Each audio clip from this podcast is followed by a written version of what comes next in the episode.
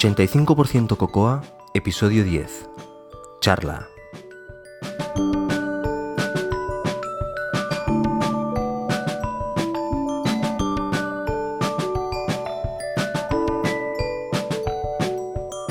Pues ya estamos en el episodio 10. Hola, soy José Antonio Lobato y podéis encontrar más cosas sobre mí en mi web personal josealobato.tumblr.com y también me podéis seguir en Twitter como arroba josealobato. Este episodio número 10 es un poco largo y por lo tanto intentaremos ir directamente al grano. Al igual que en el episodio 5, es una charla entre varios colegas desarrolladores que hablamos acerca de temas que nos afectan en nuestro día a día.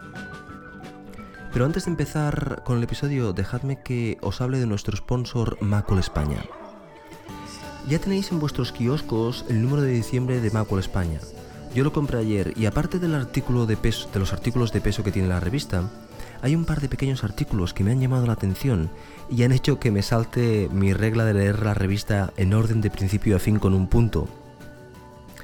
Este par de artículos son en la página 58. Tenemos un artículo del el señor uh, Fran Iglesias que habla de la seguridad en nuestro Mac, más concretamente del control parental. Esto es un tema que a mí me interesa porque tengo una niña de 5 años que le encanta dibujar con Pixelmator y por lo tanto la tengo que poner, se pone ella delante del ordenador a trabajar. Y estaba por mirarme estos temas cuando he visto este artículo y por eso de seguida me lo he leído para, configurar una cuenta a ella con la máxima seguridad uh, posible. El artículo está realmente bien. El segundo artículo que os quería comentar es, es, en la página 68 y habla de tarjetas gráficas. Yo creo que todo desarrollador Mac es un poquitín diseñador gráfico. Evidentemente, si nos hemos metido en este mundo es porque nos gusta el Mac y el Mac directamente está asociado al diseño gráfico y al buen gusto. Por lo tanto, tenemos un poquitín de eso. Yo especialmente me encantan. El tema de las tarjetas gráficas es un tema que me gusta. Y yo tenía una, pero se me estropeó y ahora estoy pensando en adquirir una nueva. Y el artículo es un artículo bastante técnico que habla de detalles de funcionamiento de la tarjeta. Por lo tanto es interesante tener estos conocimientos y, me ha gustado, me ha gustado leerlo. Os quería comentar también que si tenéis algún comentario acerca de la revista, algún artículo que os haya gustado, algún artículo que no os haya gustado, o cualquier otro tipo de comentario que queréis hacerme al respecto de, Macul España, yo evidentemente se lo haré llegar a ellos, pero además, además podremos uh, comentarlos aquí en el, en el, podcast. Bueno, y sin más dilación nos vamos a ir a, a la charla. Espero que la disfrutéis muchísimo. Hasta luego.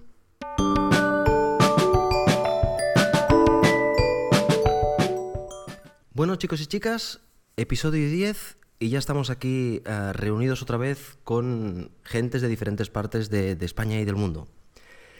En concreto tenemos a, a, Vicente. Vicente. Hola, buenas noches. ¿Qué tal? Dinos cosas sobre ti. Bueno, pues yo soy Vicente Vicens de Imathing. Me podéis encontrar en mi página web en imathing.com o también en mi Twitter y en mi Skype que es Vicente Vicens. Y nada, me dedico a desarrollar aplicaciones para la plataforma Mac y bueno, sobre todo iOS.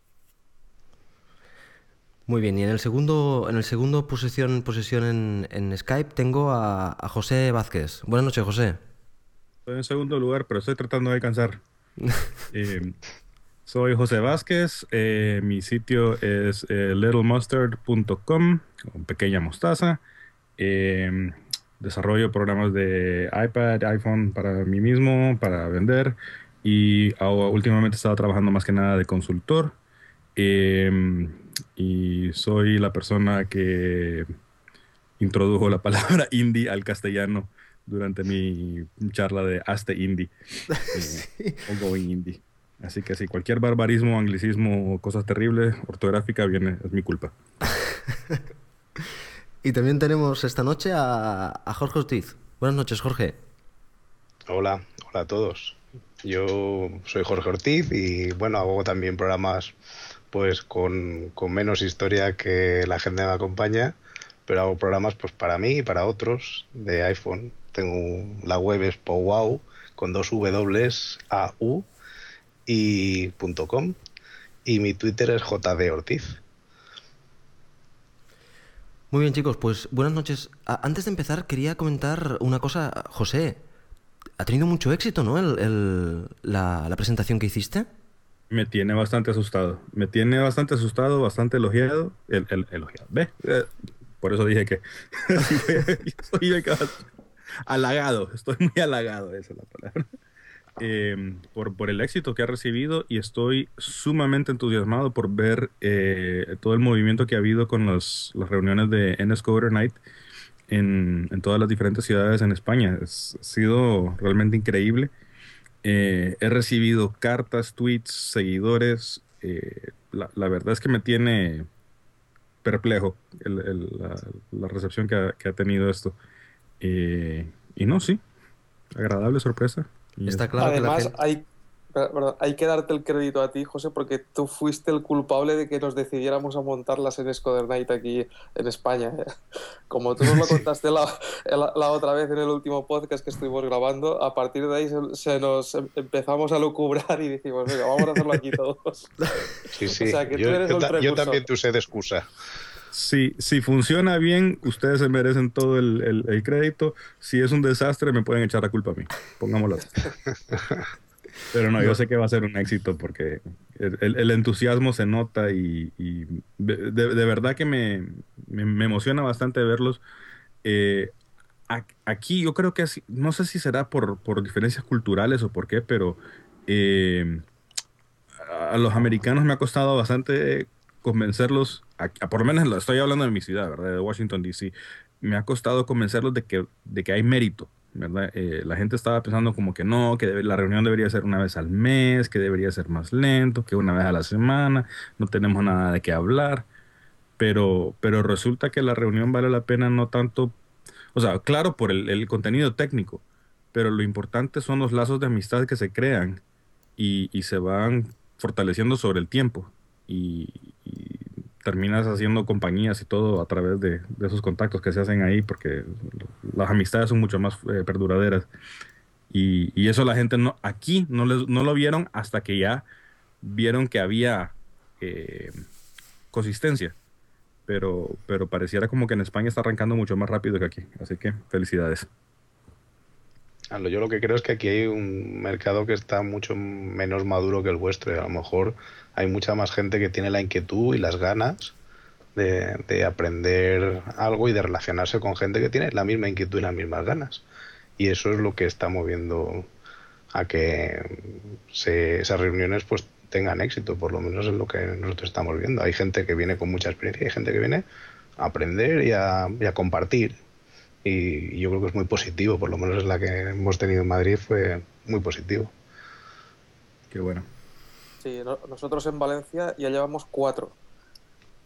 Y Wow. porque fu- sí, fuimos los primeros, eh, la primera semana que lo montamos ya hicimos una y, eh, y, eh, y esta semana hemos hecho ya la cuarta y es lo que dices. Además, el tema de, porque al principio pensamos lo mismo, es decir, ¿qué, qué va a pasar? ¿Va a funcionar si lo hacemos semanalmente o es mejor que sea cada dos semanas o cada mes? Y al principio decimos, vamos a hacerlo semanalmente. Y yo creo que semanalmente también tiene una ventaja, aunque parezca que es mm, que tú creas que a lo mejor no, mm, la gente no va a ir todas las semanas, en el fondo sí que va. Y en el fondo también da la oportunidad de que aquellos que no pueden ir van una o van otra, pero siempre hay gente. Y quizás si, si, lo, si dices, no, lo vamos a hacer solo una vez al mes, quizás es más fácil que ese día te falle mucha gente porque por compromisos o no pueden o, por, por cualquier tema, pero si lo haces todas las semanas, aunque te fallan unos, siempre hay otros que sí que pueden ir. Y eso hace que hay algunos que son asiduos, que van todas las semanas, y otros que han ido viniendo y se han ido presentando. eh, cada semana ah, viene gente nueva. ¿sabes? Algunos repiten, otros son nuevos que se incorporan y luego que quieren venir. A lo mejor no pueden venir siempre, pero dice, bueno, pues vendré cada dos semanas o cada tres. Es decir, que se está, mm, se está creando un, gru- un- un grupo grande y nosotros siempre hemos sido más o menos siete u ocho personas todas las semanas. Y eso está bien. Está muy sí bien. está muy En eso, en eso nosotros hemos sido los discípulos malos. ¿eh? Yo no he conseguido convencer a todo el mundo de que lo hagamos semanalmente y espero que con, con la siguiente o con las dos siguientes pues consigamos animar a la gente a que la frecuencia sea más mm, pues más corta. Lo- Eh, lo, lo interesante es que no necesitas convencer a todo el mundo de hacerlo semanalmente.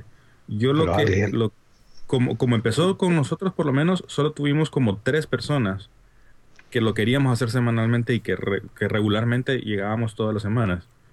Pero con eso fue suficiente, esa fue la semilla para que valiera la pena para los demás. Porque, en- o sea, es, es lo que dice Vicente, o sea, eh, si tú sabes que cualquier martes o, o miércoles o el día que, que lo hayan hecho, eh, si cualquier martes hay una reunión, no importa, no tienes que ver el calendario, no tienes que planificar, no nada, simplemente es, ah, hoy es martes, mm, voy a ver si están ahí. Y, Correcto. y- y con tal de que hay un grupo Exacto. que siempre está ahí, vale la pena. De hecho, fue lo que yo ah, le dije a, a la gente de Barcelona y es que no tenéis ninguna obligación de venir. Sepáis que el jueves por la tarde yo voy a estar aquí. Y, y- y venid, y si queréis, si os apetece venir, venid, y si un día no os apetece venir, no vengáis, pero el jueves por la tarde yo voy a estar aquí. Por lo tanto, sin obligación ninguna, que, que vengáis. Y bueno, eh, así, así está, está funcionando. ¿Sabéis lo que más me gusta de esto? Y eso es, es, es un gusanillo que, que yo tenía. Y es el tema de que si yo voy a estar en Valencia durante unos días, yo sé que va a haber una reunión allí que voy a poder asistir. Y eso me encanta. Exacto. Ese Eso es el otro tema también, sí, sí. Ese es el otro tema Sí, que... eso, eso sin ya- duda es una sí. ventaja. El saber, a mí una de las cosas que me gusta de esta reunión es conocer gente interesante, porque realmente ah, son gente interesada y, y por lo tanto interesante. Y, y el saber que voy a poder ir a Sevilla o a Valencia y voy a mirar el, el, el tuit de, de esa ciudad y voy a ver que, que la reunión es los martes y mira, si estoy allí voy a poder asistir, eso a mí me encanta. Yo lo considero bueno, una maravilla, me gusta mucho. Sí, y además tienes la oportunidad de conocer en persona incluso a gente que, gracias a que están estas reuniones, ya te estás conociendo de manera virtual. O sea, te estás enviando tweets o te, o te estás eh, poniendo en contacto por el Skype y tal. Y, y luego, si un día, por lo que sea, vas de trabajo vas de, de, de cualquier tipo de viaje y te encuentras en esa ciudad, ya sabes que todas las semanas a tal hora están en tal sitio. Te pasa y tienes la oportunidad de pasar un rato agradable con, con la gente y de conocerlos en persona. Exacto. Nada, pues ya sabéis. Hablando de ah, comunidades, ah, perdón. di, di, di, Hablando de comunidades virtuales, eh, también quería felicitarlos. No, eh, no estoy seguro quiénes han sido. José creo que ha estado involucrado, pero con la, la, la- la formación del NSCoder Center. Eh, Sí, está... también es relativamente- ¿no? Sí, la idea, fue, la idea fue conjunta entre, entre eh, Fernando, que, eh, que es- fue- ha sido el que realmente lo ha implementado, y yo que estaba buscando la manera de implementarlo. Pero él es, una, es una- un profesional en esto de, de los temas web y tal, y lo ha montado todo él, y, y la verdad es que está funcionando, está funcionando muy bien. Bien, muy bien. Fe- Fernando es blind, supongo. Sí, exactamente. Ok. Sí, sí. Pues nada, simplemente a todo el mundo que esté escuchando, que sepáis que, ah, que existen esas eh, NSCoder Nights en cada ciudad. Podéis ir a, la- al- a los tweets de, cada una de las ciudades, que son NSCoder underscore y las tres letras de la ciudad. Por ejemplo, SEV para Sevilla, o BCN para Valencia, o VLS para... Perdona, BCN para Barcelona, VLS para Valencia. No, no, VLC. VLC y MAD para Madrid, eh, JG eh, N creo para Gijón, ah, también está Málaga, también está Almería y, y no sé si me Y, dejo Za- alguna. y Zaragoza ha empezado, quiere montarlo porque ha enviado ya tweets esta semana que lo, lo están moviendo. Así que de- aprovechamos el, el podcast para cualquier baño que haya por ahí, que se ponga en contacto con los de Zaragoza, que creo que están buscando también hacer un grupo. Venga, ahí está. Y bueno, si os parece, eh, comenzamos a hablar de los temas que habíamos dicho, ¿vale? Vale. Pues bueno, el primer tema que, que- que habíamos propuesto era... Este tema viene al, al- al lío de que todos tenemos un montón de información, todos leemos un, un montón de blogs, l- todos usamos Mac y tenemos iPhone y tenemos iPad y, y bueno, pues mm, la curiosidad de, de cómo gestionan otras personas ah, e- este, esta montaña de información, pues esa era la pregunta. Yo, por ejemplo, siendo más concreto, yo sigo, creo que son 95 blogs de, de programación, básicamente. Hay alguno, hay programación y diseño. Y entonces, ah, yo en mi caso, por ejemplo, utilizo básicamente el iPad. Utilizo Reader en el iPad, Instapaper en el iPad Y finalmente, eh, aquellos artículos que realmente considero que se tienen que conservar van en PDF dentro del Mac. No sé, cada uno tiene su proceso, por tanto me gustaría que me contarais qué, es lo que hacéis vosotros para manejar tanta información y cómo os lo montáis. Yo estoy en las mismas que tú. Entonces yo hago uso del, del Google Reader, de ahí en los que veo que me llaman la atención, pues a lo mejor mm, incluso a veces es mm, para ver si hay contenido que me he perdido, mm, veo la propia web, de ahí marco Instapaper y cuando ya entra en Instapaper quiere decir que ha valido la pena para algo, o sea que le he encontrado algún valor.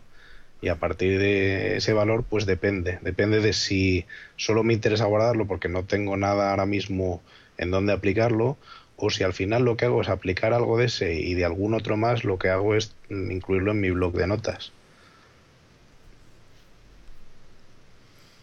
A mí lo que me pasa con Instapaper es que, mm, bueno, yo siempre he pensado que me gusta tener las cosas en local para, para por ejemplo, para poder hacer búsquedas dentro de mi, de mi base documental.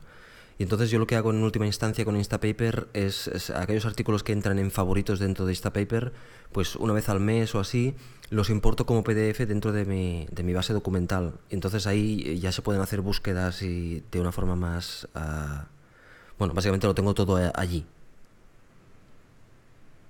No sé, Vicente, sí, ¿cómo sí, te lo montas? Pues yo me lo monto de una manera muy tradicional, muy tradicional. Y es que utilizo los bookmarks de Safari. No me digas. Y, sí, sí. Y os diré porque, bueno, realmente a mí me funciona, simple y siempre, siempre me ha funcionado y la verdad es que no he cambiado de, de modo. Y es porque, bueno, yo, yo, tengo también una cuenta MobileMe que me permite sincronizar esos bookmarks entre, entre el Mac Pro y los, y los portátiles. Y me viene muy bien. O sea, porque sin hacer nada, igual da que esté tanto en el iPad como en el, como en el MacBook Air o como en el Mac Pro, cualquier cosa que yo meta, bueno, tengo un montón de carpetitas organizadas en, en los bookmarks, ¿no? Y además los tengo en la, en la, en la barra de arriba de, de, Safari. Y eh, me es muy fácil eh, clasificar cada cosa que me llega en, en, en, un, en, uno de esos apartados. Y algún apartado es del de, bueno, esto lo dejo aquí para revisarlo luego y o se borra o se queda, ¿no? Mm. Y ahí tengo un montón de cosas y además que cuando quiero buscar algo, mmm, como sé que está en alguno de esos eh, apartados temáticos, enseguida encuentro el, el, el, el, el link al, al, al, al, artículo. Y luego sí, luego tengo mi sistema de documental tipo wiki, que lo, lo que pasa es que tengo un Mac mini server que tengo ahí un wiki, ¿no? Y entonces ahí en, en ese wiki ya voy elaborando cosas ya más elaboradas, ¿no? Ya no son artículos, sino son ya de esas piezas sueltas que a lo mejor has encontrado por ahí y tú ya te has montado un, un, un procedimiento, una manera de, de hacer una, una, determinada cosa. Igual ya creo un artículo mío personal en mi wiki particular que también puedo acceder desde todas mis máquinas. Entonces, no he utilizado estas, estas herramientas modernas de ahora. vale, vale. Bueno, pues yo soy eh, el caso del peor programador posible. Eh, yo no leo blogs, o por lo menos ya no los leo como los solía leer. Eh, hace un par de años descubrí los blogs y, empecé a usar Google Reader y el Google Reader me funcionó bastante bien. empecé a meter y meter y meter más blogs y la cosa es que yo leo muy, muy lento soy muy lento para leer. Eh, y me estaba consumiendo la mayoría del día. O sea, me, me, no podía leer todo lo que, eh, todos los artículos nuevos que aparecían en un día. Y, y, mi personalidad es ligeramente compulsiva en ese sentido, que si aparece algo tengo que leerlo. Entonces me ha costado mucho, pero bueno, eh, eh, eso. Y por otro lado, de ahí surgió el eh, Twitter. Y, y, por ahí ahora como tengo más y más amigos, tengo, estoy en contacto con amigos por otros canales, por, por conversaciones privadas, por de otras maneras. Eh, entonces, lo que, he, lo que he descubierto es que cuando hay algo importante que merece la pena, aparece en Twitter. Alguien lo va a mencionar. Eh, Eso es cierto. O sea, o sea, que sí, ahora tengo, yo sigo a, a 200 personas, las 200 personas que estoy siguiendo son todos programadores, todos están leyendo los blogs y ahí alguien me da el resumen. Y yo ya sé también eh, conoces a los individuos y sabes lo que les interesa y para lo que son buenos.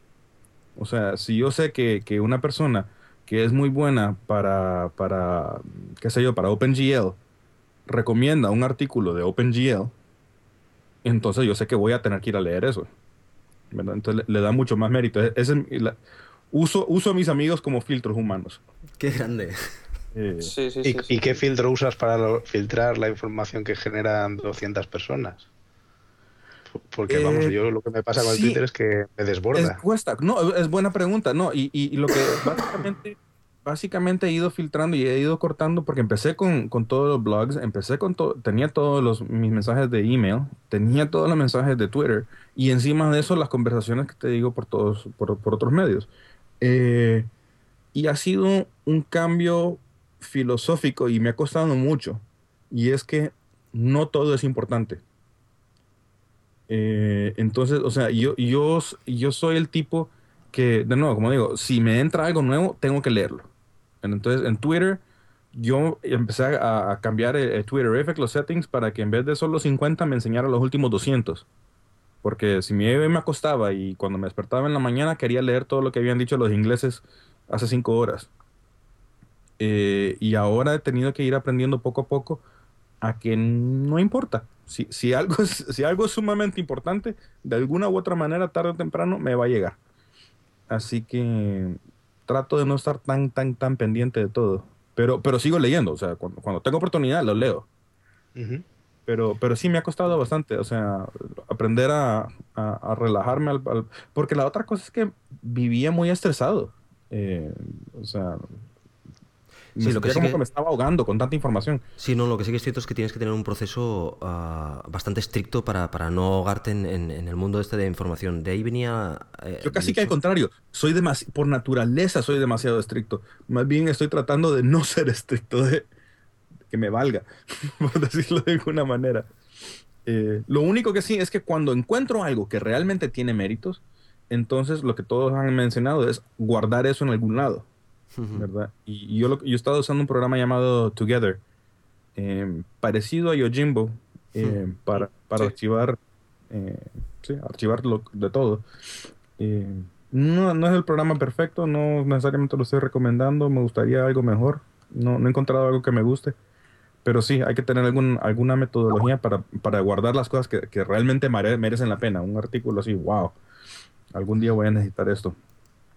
Sí, es que son, son dos temas que cada uno hemos hablado de dos temas diferentes, pero que son los, los dos conforman el, el, mm, la parte principal de lo que estamos hablando. Y es que una cosa es por dónde nos llega toda la información y la otra es cómo la, cómo la organizamos. ¿no? o sea, lo que te comentaba, sí, tengo aquí todos mis bookmarks y, y, y mis, y mis sitios donde guardar mis links favoritos y tal, y luego tengo mi wiki, pero ¿cómo me llega? Pues realmente coincido contigo, José, en que últimamente casi todo me está llegando por Twitter. Es decir, antes sí que iba a blogs y los leía, y últimamente, como cada uno de esos blogs, cuando publica un artículo, también tuitea que ha publicado el artículo, pues la manera de solo tener una única fuente de entrada es, es el Twitter. Porque sabes que si tú sigues en Twitter a determinado blog, cuando haga un artículo va a salir ahí. Además va a salir el titular y si no te interesa no lo vas a leer. Y si te interesa ya le das al link y lees el artículo. Y si te parece más o menos interesante ya pam, te lo metes en tus favoritos y a cada uno en su sistema de, gestión. Y al final todo te está entrando por el, por el Twitter. Y lo que se puede hacer a lo mejor para filtrar es intentar utilizar, por ejemplo, el tema de las listas de Twitter. ¿no? Está claro que tú a lo mejor sigues a muchísima gente pero algunos los sigues porque son tus amigos, otros porque hablan de cosas que te pueden interesar porque son aficiones y tal, y luego está el tema de la programación. Entonces, una manera es hacerte una lista donde añades eh, toda la temática de programación. Entonces, cuando quieres ver lo que se ha dicho durante el día sobre, sobre esta temática, te vas a ver solo lo que se ha leído de esa lista. O sea, lo, lo que se ha publicado en Twitter dentro de esa lista, ¿no? Que son la gente que tú sigues, que son programadores y que habitualmente hagan, hablan sobre programación o blogs que hablan sobre, sobre programación. Y es una manera de tener un poco controlado el, el, tema de la entrada por ahí. Y, y, evidentemente coincido con, con, lo que dices también, que cualquier cosa que eh, alguien mm, tuitea y retuitea y retuitea es como decir, bueno, esto merece la pena echarle un vistazo. Exacto.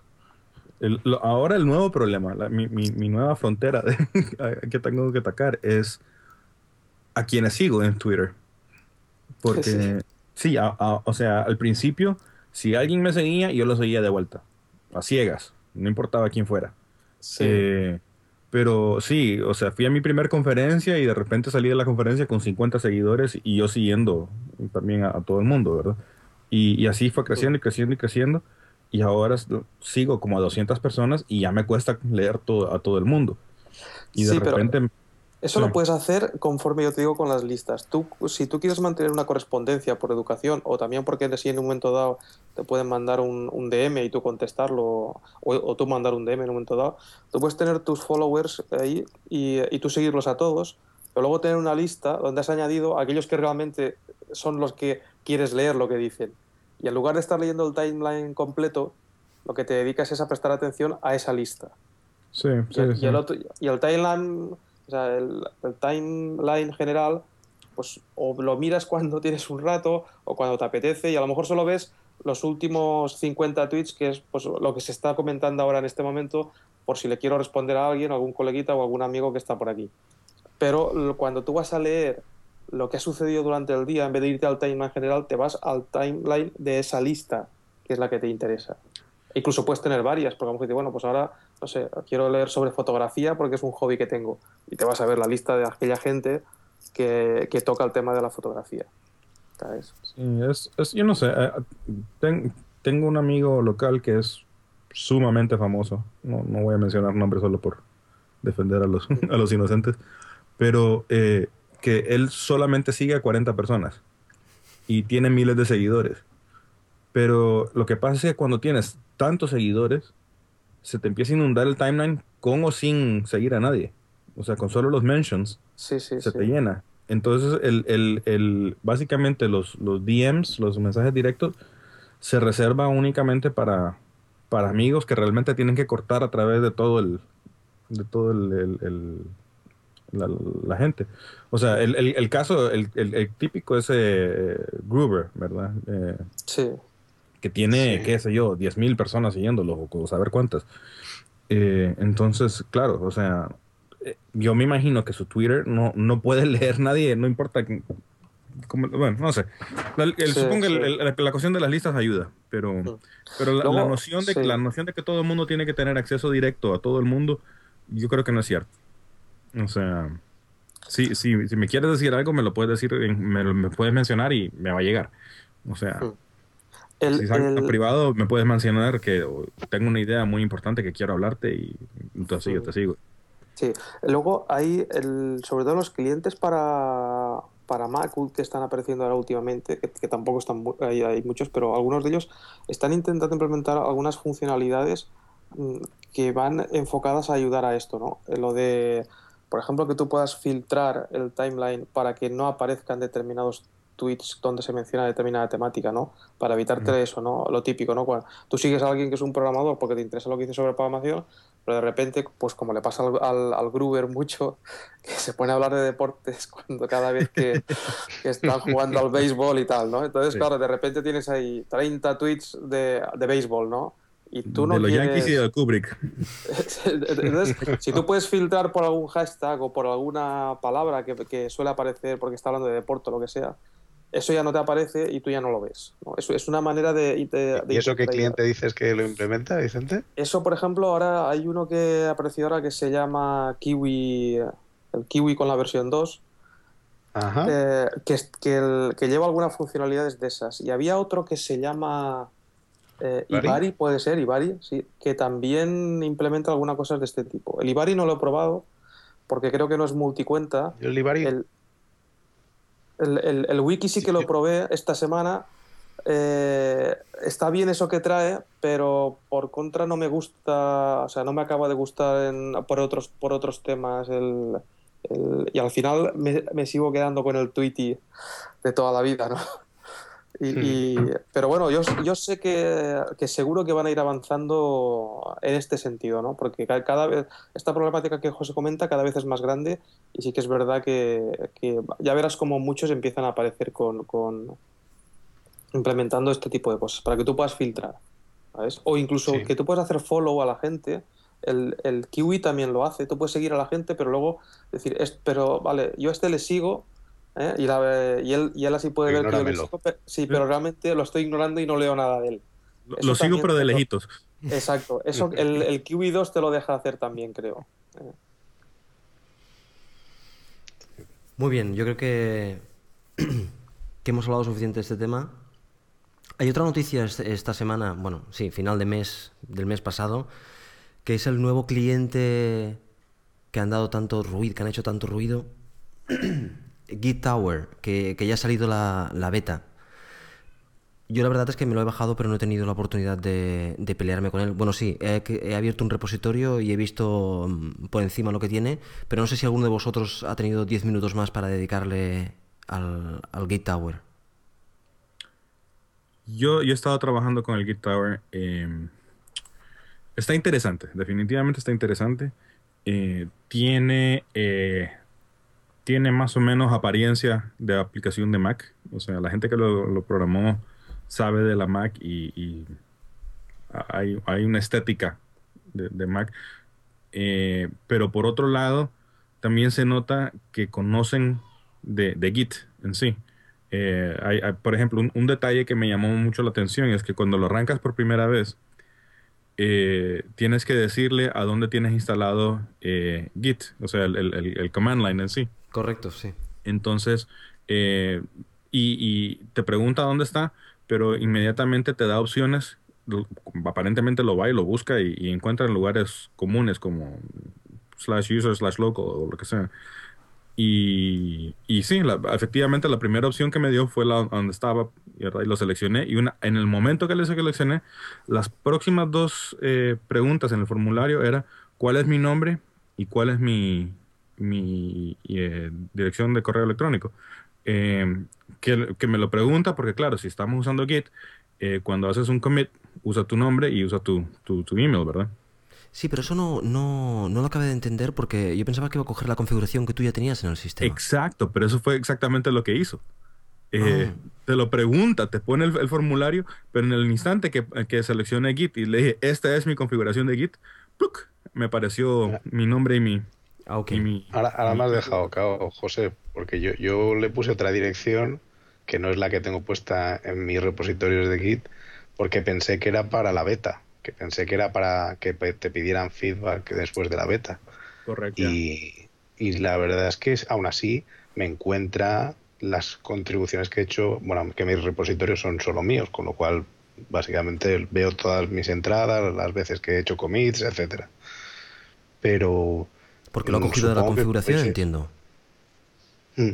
Supongo que luego lo- lo- si hago un commit lo hará con esa nueva dirección. E- Esa es la pregunta, sí, porque la, la- la- tu email y tu nombre está guardado en el repositorio en sí. O sea, yo, yo, por ejemplo, saqué un repositorio que sí estoy compartiendo con otra gente y me aparecen los nombres y las direcciones de las otras personas, a pesar de que yo no las he, que no se las he dado a, a- a Tower, ¿verdad? Pero eso lo tiene porque eso es parte del, de, de Sí, lo que pones en el repositorio.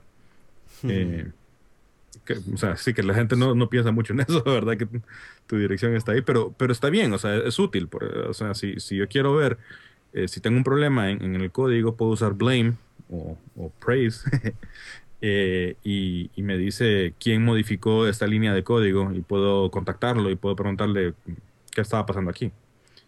Eh, entonces, o sea, el, el programa cuando, cuando estás viendo la historia, está viendo la historia de quién lo chequeó. Ahora, la próxima vez que vayas a hacer un commit, entonces sí me imagino que usará tu, la dirección nueva que le diste. Yo lo que no he podido ver es que es lo que posiblemente am, m- más interesante, al menos desde mi punto de vista, es cómo gestionar los rebases y los merges.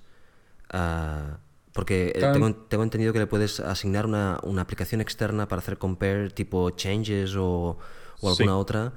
Y, pero bueno, me gustaría ver a ver cómo, cómo, cómo Bueno, los de- gestiona. Na- nativamente te voy a decir, ya te digo, eh, sabe, sabe cómo usar para diff y para merge. Puede utilizar ya sea TextMate, Kaleidoscope, File Merge, Changes y Araxis Merge. Esas son los- las opciones que tiene nativamente. Ok. Eh, Y, ¿qué más? Y la ¿Qué más? gente está, es- están desarrollando activamente, ¿eh? porque mira, yo me descargué la beta, que no la voy a utilizar, pero me la descargué y la instalé en el, el lunes por la tarde, fue, y, y era la versión 0924. Y acabo de arrancarlo ahora en este momento y me dice que ya está disponible la 0927. ¿eh? Y estoy viendo en el historial que hay un montón de correcciones y de, y de cosas que han hecho desde la... Desde ahí, es decir, que están... mm, mm, corrigiendo todo lo que encuentran para que deje de ser beta y, va- y se haya un producto real en breve, supongo. Pues ya que lo mencionas, lo chequeé y sí, efectivamente tengo un update esperándome. Sí, sí. Eh, pero sí, eh, lo que, lo que tiene curioso es que hay, hay, hay muchas, muchas decisiones que tomaron que no me parecen las correctas de, ¿cómo te digo? De, de, de- cuando, cuando lo, corres por primera vez, la manera, vaya, por ejemplo, la historia. Si, si, si yo arranco el programa y escojo mi repositorio y, y eh, por defecto me sale en, en la modalidad browse, que le llaman, que básicamente me enseña eh, el estado actual de mi, de mi repositorio y puedo ver los, todos los archivos y puedo ver, eh, eh, me marca de diferente color los archivos que han sido modificados o que son nuevos. Y me dice, tiene una columna con el estatus, me dice si es- si ha sido modificado, si es nuevo o si está en, en estado normal. De ahí hay, hay un tab arriba. Eh, tiene dos tabs, uno que dice Browse y uno que dice eh, History, que es la historia. Entonces, cuando, cuando aprieto la historia, me sale una vista muy bonita, pero a mi, a mi criterio no muy útil, que me enseña básicamente como un pedazo de papel representando cada uno de los últimos commits y cada uno de estos pedazos de papel tiene eh, la foto del- de la persona responsable del, del último commit y el nombre de la persona, eh, la, la descripción del commit, eh, resumen de cuántos, cuántos archivos han sido modificados y qué sé yo, un, par de, de cosas. Pero eh, lo que me sería más útil, en vez de esta vista tan bonita, es algo más compacto, eh, que sea una lista. Que, y ojalá que tenga el, el- el árbol con todos las, los los merges de un, de un branch al otro, ¿verdad? Eh, mí, resulta que eso existe. La, la- sí, la opción eh. existe. Pero no es Ahora la. han no es puesto, la- ¿eh? ¿Perdón? Ahora la han puesto en la, en la 0927 que comentabais antes. a No, mí ya- me aparece ya- ya- directamente. Ya estaba ahí antes. Pero no, Mm. no es la que aparecía por defecto. Ajá. Ah, es verdad, es verdad. Sí, sí. Yo también que lo cambié. seleccionarla. Y no Sí, es sí. obvia. Es cierto. Eh, y, y incluso eh, leí de gente que, que básicamente descartó el programa porque, ah, esta cosa no tiene, no tiene listas. Pues sí las tiene, pero por alguna razón lo que seleccionaron por defecto no es terriblemente útil. Incluso cuando estás haciendo el browse, cuando estás viendo la- eh, el estado actual de, de tu, de tu repositorio, hay dos opciones, de nuevo, ah, eh, medio, no escondidas, pero no sé, no, no me parecen tan obvias, que puedes ver eh, ya sea todos los archivos o solo los archivos que han sido modificados. Mm. Cuando vas a hacer un commit, lo más útil es solo ver lo que ha sido modificado. O sea, ¿qué, qué es lo que es distinto? Eh, la, la opción que tienen por defecto es all, que me enseña todo mi, todo mi repositorio. En mi caso, en, en un proyecto compartido que estoy trabajando, especialmente un proyecto eh, de Java, eh, es, es gigantesco. Hay miles de directorios y, y las cosas están eh, escondidas en subdirectorios porque Java le gusta hacer source, slash com, slash mm, compañía, slash proyecto, slash, mm, ¿verdad? Sí. Módulos, slash, ¿verdad? Entonces, sí, me- eh, claro, me- eh, muy bonito que me enseña que el icono es amarillo y el, el icono amarillo significa que, que hay una modificación. Entonces ahora tengo que eh, cliquear en, en source, después tengo que cliquear en com, de ahí tengo que cliquear el nombre de la compañía, de ahí tengo que cliquear el nombre del proyecto, de ahí tengo que, ¿verdad? Y, o sea, me toma una eternidad. Si, si pongo la, la opción de, de solo ver los archivos modificados, me da la lista de todos solo los archivos modificados y cada archivo, eh, cada, cada entrada en la línea tiene todo el, el, el path para llegar al, a la- al, al- al archivo.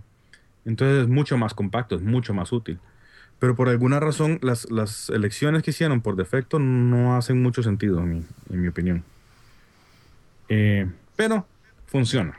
funciona. Sí, y es el primero que tenemos uh, así con eh, estilo Mac, que eso también está bien. Eh, espero que, que, Sí. lo, que lo vayan mejorando con el feedback que, que vayan recibiendo y que, bueno, si al final tenemos un buen cliente o un cliente usable para todas aquellas personas que, que- que- que no quieren usar el terminal, pues bueno, está bien.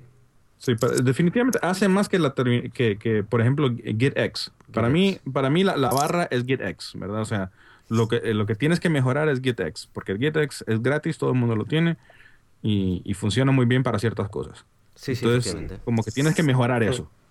Eh, y desgraciadamente, para, o sea, eh, definitivamente lo mejor en el sentido de que puede manejar múltiples repositorios, puede hacer push, puede hacer pull, cosas que no puede hacer eh, GitX, que son básicas. Eh, puede manejar di- los diferentes branches y cambiar entre uno y el otro, y eh, manejar los tags, y ¿verdad? hay un montón de cosas que puede hacer. Pero lo esencial, lo que hago todos los días es hacer commits. Y esto lo hace, pero no lo hace mejor que GitX. Es más, no lo hace tan bien como GitX, eh, en mi opinión.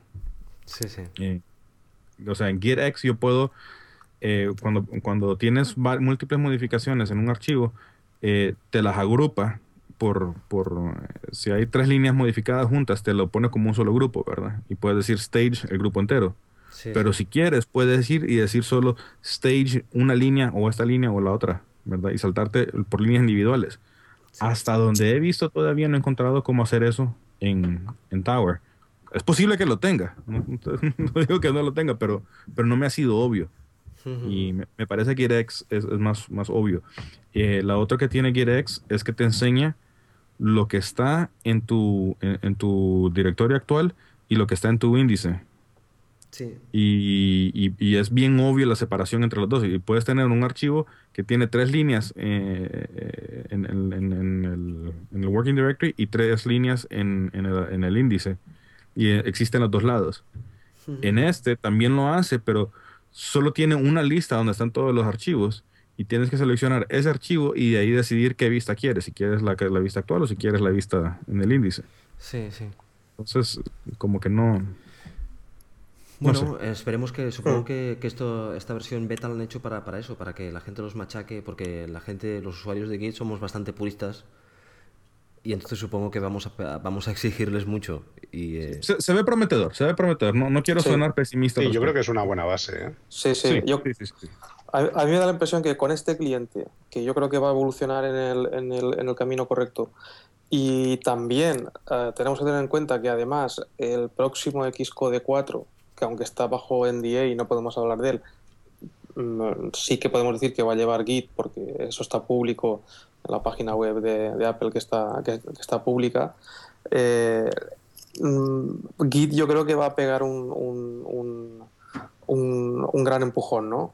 Porque tenemos ya dos, dos herramientas gráficas potentes para poderlo trabajar sin tener que ir a la línea de comandos. Entonces yo creo que eso, aparte de que, aparte de que está cogiendo mucha fuerza, todavía le va a dar más fuerza a Git.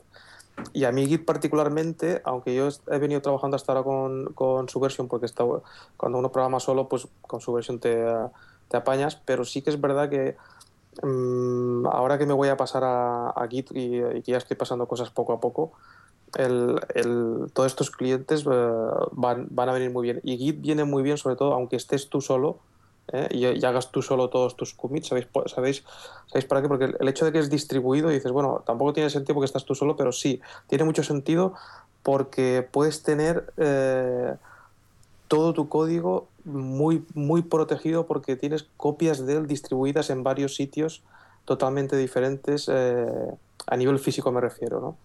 Tú puedes tener tus repositorios en un an- an- antes con su versión tenías tu repositorio en un sitio centralizado.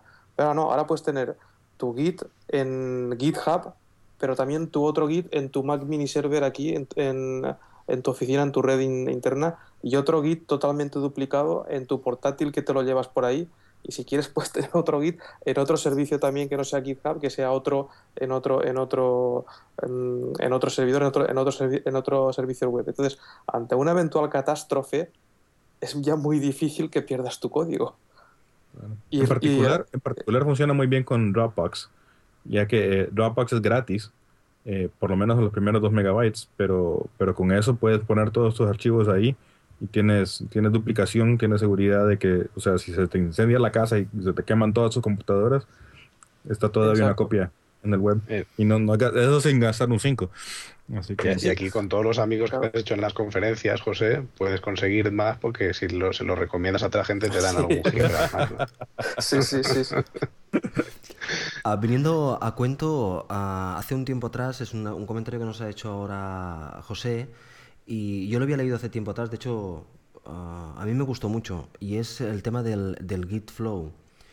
Envíe, en envíe.com, ah, el- este chico publicó lo que era un proceso pensado para trabajar encima de Git, pensado para utilizar la- la- las, las diferentes utilidades de Git, con la intención de montar un proceso. Básicamente, en, todas las empresas que yo he estado, siempre hemos tenido o hemos desarrollado un proceso para trabajar con el control de, de- los controles de versiones son abiertos, puedes trabajar de muchas formas con ellos y tienes que especificar cómo, cómo quieres trabajar cuando estás trabajando con varias personas, cómo se hacen un, una, una versión ah, para test, cómo se hace una versión para, para, para, para- entrega, diferentes ah, metodologías, o sea, lo que se llama un proceso que trabaja encima del control de versiones. Y, es, y este señor lo que ha hecho, además de escribir el artículo y explicar cómo, cómo lo han pensado ellos, lo que ha hecho es ah, escribir una herramienta. Tiene en GitHub una herramienta que te ayuda a seguir el proceso utilizando Git. O sea, en lugar de utilizar los comandos directos de Git, ha creado unos comandos, unos supercomandos,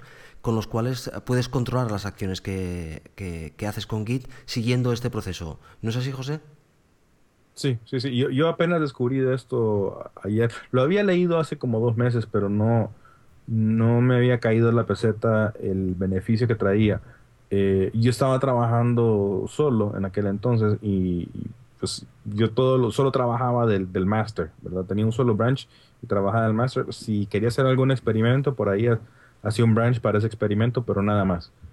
Eh, es, este proceso básicamente te dice que eh, tienes múltiples branches y cada branch tiene su, uso. Entonces siempre estás desarrollando, por ejemplo, en un branch separado llamado development o desarrollo. Eh, y, si quieres hacer un, feature grande, entonces lo separas y haces un feature y de ahí lo vuelves a pegar con el development. Y cuando, cuando quieres publicarlo o algo, lo, lo, empujas al master. Y incluso creo que hay otro branch para releases, para, para eh, publicar. Pero sí, yo no lo termino de comprender todavía, pero ahora lo empiezo a apreciar más porque he empezado a trabajar con otra gente. Y si todos estamos trabajando en el mismo master, rápidamente se hace un, un relajo. Entonces, eh, sí, em- empiezo a apreciar la necesidad de un, de un proceso, pero no, no, no lo he estudiado bien, no lo entiendo bien todavía. Yo me lo, a mí Yo- me- cuando lo leí me gustó mucho porque estaba bien pensado. Ah, de hecho, en, en- en otras empresas que yo he trabajado ten- teníamos un proceso ah, similar a este. Lo que pasa es que eh, más potente. Tiene un, tiene un problema, de hecho, el, proceso que marcan. Y es, es un caso que no es muy común en, el software que hacemos nosotros, pero en otro tipo de softwares es tremendamente común. Y es el hecho de si se tiene que hacer un hotfix. Ellos tienen una rama que se llama hotfix también de un- una versión anterior. No está bien especificado en el proceso cómo se hace, cuál es el proceso a seguir para hacer un hotfix, un en, en una versión anterior. Por ejemplo, yo he trabajado mucho en, en- software para, para- para el automóvil y cuando tienen un automóvil haciendo pruebas en, en- en la nieve, en Suecia, y les falla algo, le tienes que hacer un hotfix y seguramente tienen una versión de hace dos meses y tú tienes que coger la versión de hace dos meses, hacer el cambio y enviarle no lo actual, sino exactamente la de hace dos meses solo con ese cambio. Pero Lo más, práctico sería, lo más práctico es decir a los usuarios que compren carro nuevo. este carro no salió ni al mercado, está en pruebas todavía. Era un carro beta. Sí, exactamente. Y entonces, eh, además, esta, este cambio lo tienes que migrar a la, a la última versión, evidentemente. O sea, todo ese proceso de cambios en las versiones anteriores no estaba, no estaba, no estaba contemplado. Pero bueno, la verdad es que eh, está muy bien que, que hacer pensar a la gente, a gente que no ha pensado en procesos de este estilo, está muy bien. Yo, de hecho, mm, supongo que porque ya vengo de- con el bagaje de trabajar con estas cosas, yo en Git nunca trabajo en el máster. Siempre trabajo en, en una rama que me creo para hacer el trabajo y el máster me sirve de, de- de mezcla con lo que está haciendo otra gente. Es, mm, Bueno, supongo que cada uno se ha montado su propio proceso y ese señor lo que intenta hacer es, eh, mira, esta es mi propuesta y además te doy unas herramientas para que te ayude a seguirlo. Yo este no, no lo conocía, la verdad, no había leído este artículo y me parece muy interesante. Pero sí había leído eh, en el libro Pro Git, que es un libro que, que está disponible en la web, que también se puede comprar como libro electrónico y tal, pero que en la web está disponible y que habla de, de Git para no iniciados. Eh, hablaba en una sección, ¿sí? No, digo, y, además también te lo puedes descargar como el libro electrónico, ¿eh? está disponible y te lo puedes meter en el iPad. Yo lo tengo, yo lo tengo puesto en el iPad, es verdad. Y, y, bueno, tiene una sección específica que se refería a la gestión de ramas, branch management, que, que vamos, de hecho, yo puse un artículo en el en el blog este que estoy intentando generar, en el Sharing Coco que, que he puesto, que hablaba de precisamente cómo gestionar esas ramas de, la siguiente versión y cómo poner funcionalidades sobre la siguiente versión. En vez de, como decías tú, José, de, poner el máster, o sea, de no utilizar el máster como, rama principal nunca. Yo, vamos, tampoco la uso. Seguramente no usaré la, la notación que usa este, este hombre por aquí, pero yo creo que la filosofía es importantísima para aquellos que han usado Git más de una vez. De acuerdo. Otra cosa que, ha pasado esta semana es, habéis visto que los, los vídeos del... Esto es un cambio de tema completo, ¿eh? Los vídeos del iDeveloper Network, iDeveloper TV se llama ahora. Sí, sí. Ha estado durante una semana al 50%. Exacto, era la oferta del Black Friday, pero el Scotty este la mantuvo hasta el lunes, me parece. El lunes, que era el, el Cyber Monday. Sí, el Cyber Monday, sí, sí.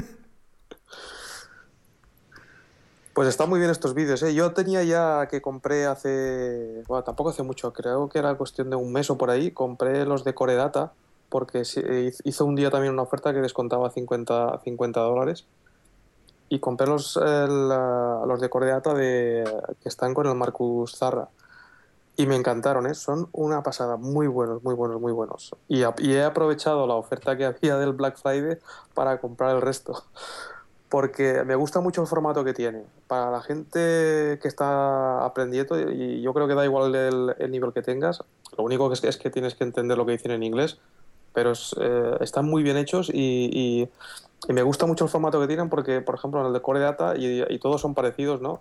Bueno, tienen algunos que son los vídeos de las, de las, de las conferencias que ellos hacen a veces y tal, ¿no? Que son tipo, tipo presentaciones grabadas, pero estos que son como una especie de curso sobre un tema.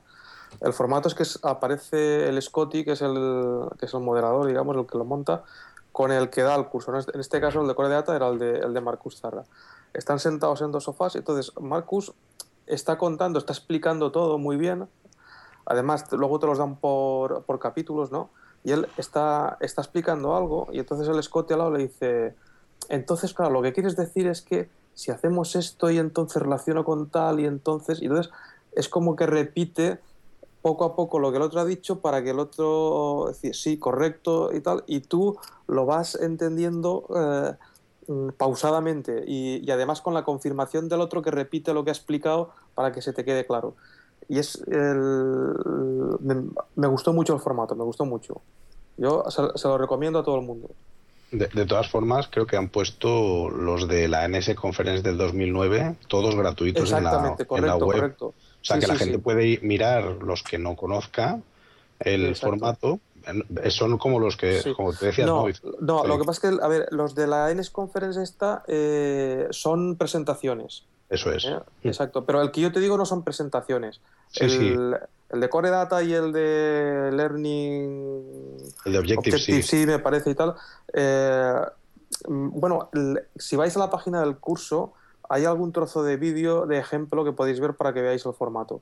Entonces, están grabados con un croma detrás de estos de. Ellos están sentados en dos sofás y, el, fondo de detrás es una pantalla verde que luego ellos lo sustituyen por un fondo genérico o de vez en cuando te van poniendo el código que, que quieren resaltar, ¿no?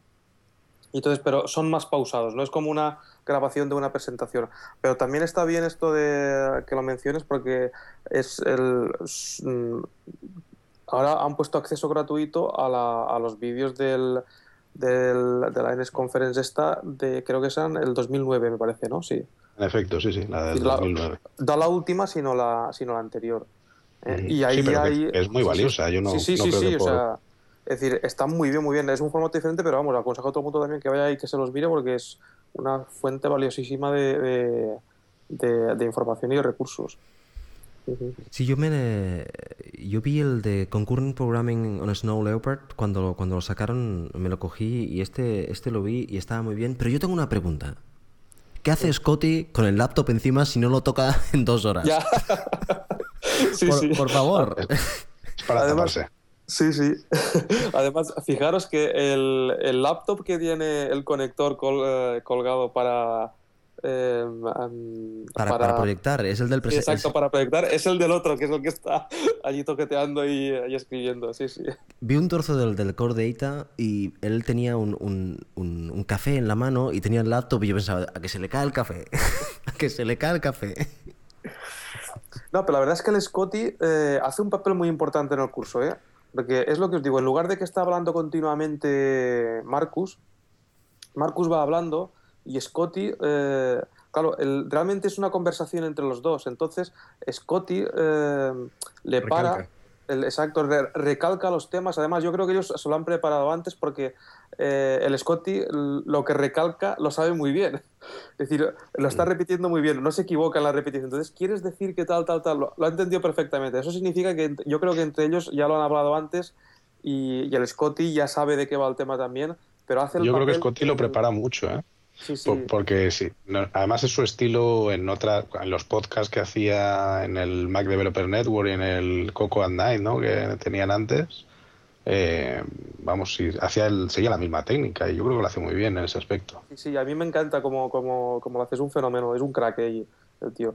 Y, y- y didácticamente el- los vídeos me parecen buenísimos, muy buenos.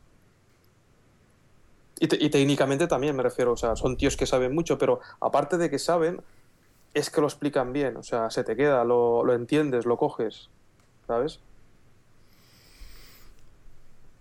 Muy bien. ah, José, ¿tú no los has visto? Eh, he, he visto algunos, no, no he visto esos más nuevos, pero, pero sí, no, en general, o sea, todo lo que ha hecho, lo, ha- lo que ha hecho Scotty eh, es, es de muy alta calidad, así que sí, lo, no, aunque no lo he visto, lo recomiendo.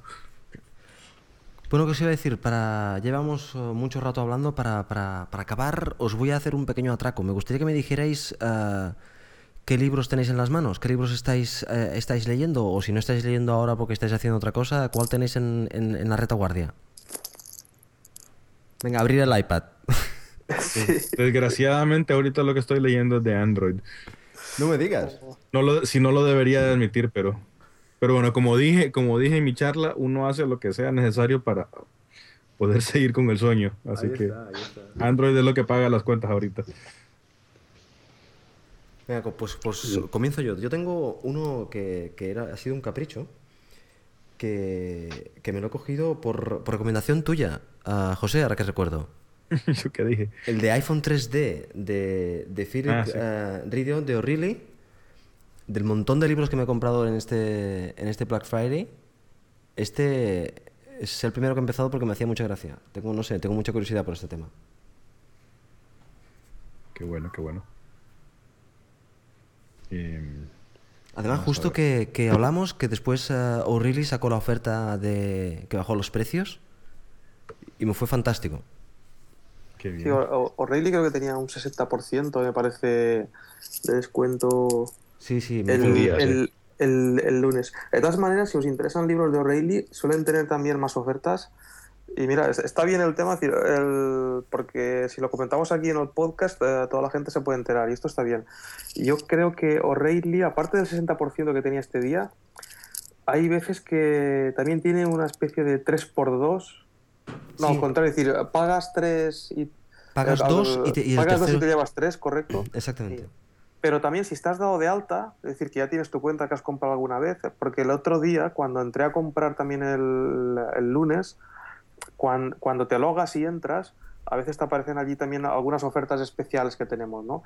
Y aparecía una que era del 2x1 también. que no sé si la tendrán siempre, pero había un momento dado que tenían un cupón que era 2 por 1 que yo dije, bueno, si llego tarde para el 60%, igual con el 2 por 1 también me apaño, ¿no? Sí, sí. ¿Sabes? Y estaba bien. Y otra gente que también tiene una oferta que está bastante... O sea, que hay que seguirla todos los días son la gente de, de Pragmatic. Apres. No, No. mm, mm, la gente de Apres, que por cierto les escribí un tweet, un mention de estos, preguntándoles si iban a tener alguna oferta para el Black Friday y, y tal, y no me contestaron, o sea, no me han dicho nada. Eh, pero bueno, sí que es verdad que ellos tienen un, un par de cuentas de Twitter, una, una normal de arroba Apres y tienen otra que ahora no recuerdo cuál es, pero si eh, id a la página web de ellos de Apres que apa- aparece allí el- a la derecha. Eh, se llama el- la oferta del, del ebook del día o algo así. Sí, ebook of the day. Y entonces cada día tienen un ebook por 10 dólares. Lo que pasa es que probablemente no sea el que te interese. Pero si lo vais siguiendo, claro, llegará un día que, que el- alguno del libro que, que está por 10 euros os interesa.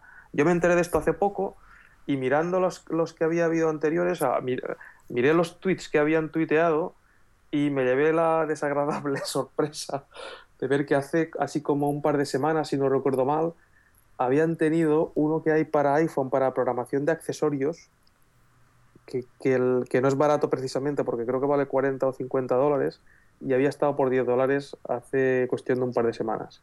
Así que no sé si lo volverán a sacar, porque ese es ese tipo de libro que dices, me gustaría tenerlo por echarle un vistazo, por ver cómo funciona este tema, por si algún día mm, se me ocurre una idea o alguien me pregunta para hacer algún proyecto que implique el conectar con un accesorio o, o por investigar y pues claro, comprarlo por 10 dólares en vez de 40 o 50 que está ahora, pues Sí. es Bueno, venga, diferencia. venga, decidme qué, qué tenéis leyendo, venga. Mm, Bueno, y- yo tengo por ahí uno que se llama una marca mm, llamada tú, ¿no? Brand Called You, que todavía, vamos, me lo han pasado muy recientemente y todavía no he tenido ocasión de empezar. Tengo el rework ahí en la cola, que lo comentábamos el otro día por Twitter.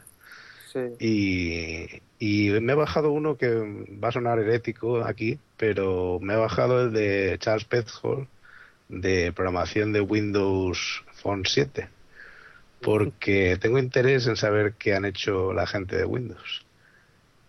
Ah, muy bien. Yo no tengo mucho interés en saberlo, pero bueno. Es gratuito y, y es un interés que puedes mm, cubrir con coste cero. Es un PDF que ha puesto Petzold, que, que de los programadores de Windows que han publicado libros, yo creo que es de los tíos con más reputación que hay. Y bueno, pues es un libro que no sé, son mil y pico páginas de toda la programación de Windows Phone 7 series. Yo Sí, tengo si algunos que... dar un link, un vínculo a ese libro, a mí me llamaría la atención.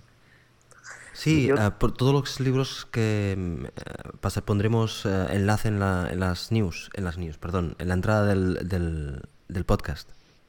Yo tengo varios que he comprado aprovechando la, la oferta del, del viernes y del lunes. Lo que pasa es que, bueno, no es porque piense leerlos, sino que aproveché la oferta para tenerlos como libros de consulta, ¿no? Muchas cosas referentes a iPhone y promoción y tal.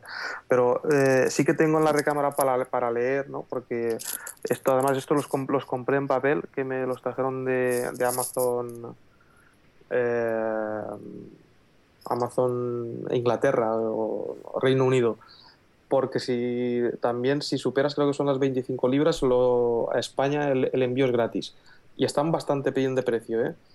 y tengo el rework pendiente de leer que también lo compré. Tengo el nuevo de Tom Peters que se llama Big que este que tú comentas del brand yourself eh, probablemente sea el de Tom Peters puede ser. Y si no es de Tom Peters estará basado en, en en, en, algo de Tom Peters porque es un tema que Tom Peters ha tratado mucho. Que yo recomendaría, si al, que no conozca a Tom Peters, que se lea o bien este nuevo, el Big, o uno muy bueno, muy bueno. Bueno, el Tom Peters fue el que escribió el famoso libro este de En busca de la excelencia hace, pues no sé si 25 o 30 años. Pero tiene uno muy bueno que se llama Reimagina, que me parece que es del año 2000 o 2001 que también son de esos libros que te sientas, te los, cuesta de leer un poco, o sea, cuesta es, es, es grande, pero son de los que te cambia la manera de pensar, ¿sabes? Un poco estilo, no estilo rework, es decir, el, te cambia la manera de pensar como rework, pero es otro estilo de libro, ¿no? Es, es más grande y más y más y, y, y, con mucho más material. Esos dos los tengo así en plan eh, inspiración ¿no? y no son técnicos, son más de tal. Y luego también tengo uno que me llegó de iPhone Game Development, que es para desarrollo de juegos.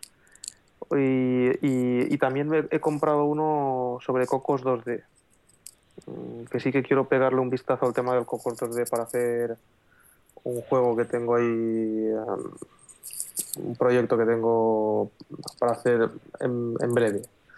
Y estoy viendo a ver si le meto el tema con el Cocos 2D, con el framework este para los juegos.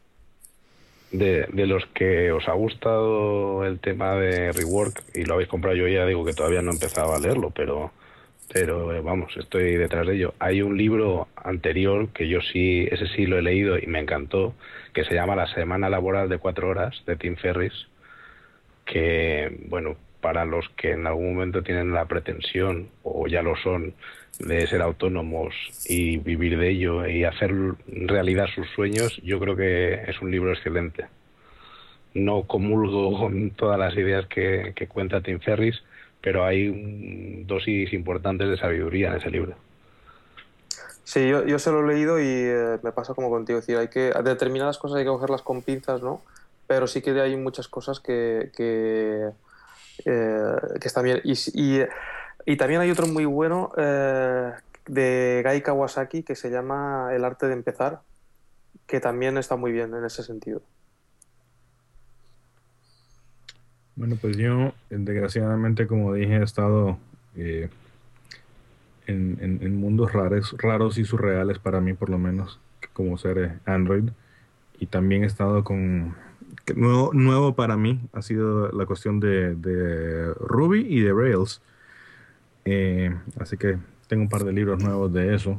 Eh, eh, para Ruby y para Rails en general, la gente de Pragmatic Programmers me parecen muy buenos. Tengo el, el libro de Programming Ruby, del Pickaxe, eh, que es como la Biblia, según lo que tengo entendido de Ruby. Y tengo el Agile Web Development with Rails para aprender de Rails, que hasta ahora me ha caído en gracia. Eh, ahora con el, con el eh, Cyber Monday, eh, compré un montón de libros que no, que no tenía planeado comprar. Compré eh, un... un- me, gusta en general el formato de los cookbooks, eh, donde te dicen... eh, no, está, no, es una, no es una narrativa continua, sino que son un montón de recetas individuales de cómo lograr esto, cómo lograr aquello. Eh, como referencia me gustan bastante. Entonces compré un cookbook de Rails y compré un cookbook que tengo días de querer comprar de matemática. Eh, tengo, tengo la fortuna de haber conseguido una copia de, de matemática hace algún tiempo, pero, pero casi no lo sé usar. Eh, lo uso de vez en cuando para ciertos proyectos, pero me, sí me gustaría aprender a conocerla más a fondo y, logré conseguir el, el cookbook ahora que estaba tan barato. ¿En matemáticas Eh, te refieres al- al- a la aplicación de computadora? Ah, la aplicación de computadora, correcto. Tengo matemática versión 7. Eh, tuve, sí, tu- tuve la- eh, en la conferencia, que ya no existe desgraciadamente, la C4, C4, Sí. es- estuve en el concurso de, de Iron Coder hace como dos años y tuve la fortuna de quedar en segundo lugar. Y el primer y el segundo lugar les daban un montón de programas y uno de los programas que me dieron fue una copia de matemática. Muy bien. Así que, que es un programa como de dos mil dólares, así que, que es- Sí, sí, Sí, es muy feliz al respecto. Eh, pero sí, lo, lo- lo he logrado usar y lo he usado bastante para, vaya, por ejemplo, para, para mi programa RetroSketch, eh, tratando de averiguar cómo, cómo hacer que cuando, le- le- o sea, eh, tengo la- el acelerómetro, ¿verdad? Estoy leyendo la- los valores que me da el acelerómetro y quiero borrar la pantalla, pero quiero que sea un, que se borre de una manera bien gradual. Eh, entonces eh, estuve probando diferentes ecuaciones para ver con diferentes valores de, de- del acelerómetro cómo traducirla a un valor de, de borrar. Eh, y, y mucho de eso lo desarrollé con, con matemática. Muy bien. Eh, eh, sí, lo, usa, lo termino utilizándolo para un montón de cosas variadas. eh, es, es- es bien interesante. Eh, me gustaría tener MATLAB. MATLAB sería más interesante aún. Eh, Sí, Pero- yo he estado muchos, muchos años con MATLAB. No tengo, Sí, no tengo sí. licencia porque era, siempre ha sido en empresas. Exactamente, yo estoy en las mismas. Yo, yo usé MATLAB por muchos años con, con, con mi trabajo, pero yo no tengo una licencia. Uso, a veces uso Octave. Eh, el problema con Octave es que eh, cuando a la hora de hacer plots y investigar tu, tu, tu- tu información no es tan interactivo. Sí, exactamente. Te, te puede hacer el GNU plot, pero es, es, es como una foto congelada de lo, de lo que tenías. No- Pero investigar no, no es tan bueno. Eh, bueno, pero regresando a los libros, además compré un libro de AppleScript, que es algo que, que nunca sé usar, que nunca sé hacer, pero sé, sé que sería útil, así Mm. que me compré el libro para algún día, cuando no tenga nada mejor que hacer, leer eso. Y el librito que, que ha sido el, el- la- realmente la, la- joya no, no esperada es eh, un librito de O'Reilly que se llama Objective-C eh, Pocket Reference, que es uno de estos librillos chiquititos, eh, solo 100 páginas y es un, es un formato como de bolsillo. Eh, pero me ha gustado porque, porque es un compendio bien conciso de, de Objective-C. Eh, y de lo, de lo que he visto hasta ahora, como, de nuevo, como referencia, me parece, me parece bastante bien. Eh, y, y con la ventaja de, o sea, yo lo compré con, en, en- con descuento, me salió en 5 dólares, creo, la versión electrónica y la versión impresa. Eh, pero aún si lo pagas, a- a- aún sin oferta, solo son 10 dólares. Así que me, Sí, me sí. parece que, que definitivamente ha valido la pena eso. Eh, y eso. Sí. Vale, chicos, Yo- pues eh, llevamos una hora y, y larga ah, hablando. o sea que si parece, por este episodio lo vamos a dejar aquí. Me gustaría que, que os que os despidierais vosotros mismos, diciéndonos ah, lo mismo que, no, que, hemos hablado al principio. ¿Quiénes sois y dónde os, os podemos encontrar? Comenzamos ahora al revés. Jorge. Bueno, pues mm, mi nombre es Jorge Ortiz, eh, soy el programador que está detrás de powwow.com con dos W a U y también tengo el blog este que comentaba antes que es Sharing Coco, compartiendo coco.blogspot.com y mi, mi nombre en Twitter es J- JD de David Ortiz. José. Bueno, yo soy eh, José Vázquez. eh, en Twitter me pueden encontrar como arroba José Vázquez con zetas, los dos Vázquez. Eh, y que soy, soy el culpable de, de Aste Indie. Eh, mi sitio es eh, littlemustard.com. y no, de, de nuevo me, me disculpo con mi audiencia española por mi acento hondureño. No, no hace falta que te disculpes. Ah, Vicente, díganos. Pues yo soy Vicente Vicens, mi empresa es Imazing y eh, me podéis encontrar en la web en imazing.com o en vicentevicens.com y tanto mi Twitter como mi Skype son Vicente Vicens. Bueno chicos, pues ha sido un, un tremendo placer y, y bueno, mm, evidentemente nos hemos saltado la mitad de los puntos que teníamos que hablar y hemos hablado de otras cosas, pero ha estado muy bien. Y además no se ha cortado Skype, no ha pasado nada raro. Ha sido muy extraño esto. Gracias, José Antonio, por, como siempre, por 85% Cocoa. Sí, sí, Sí. sí, sí, gracias también, también de mi parte. Gracias a vosotros por participar y, y hasta la próxima. Hasta la próxima. Tchau. Tchau. Stop this once again.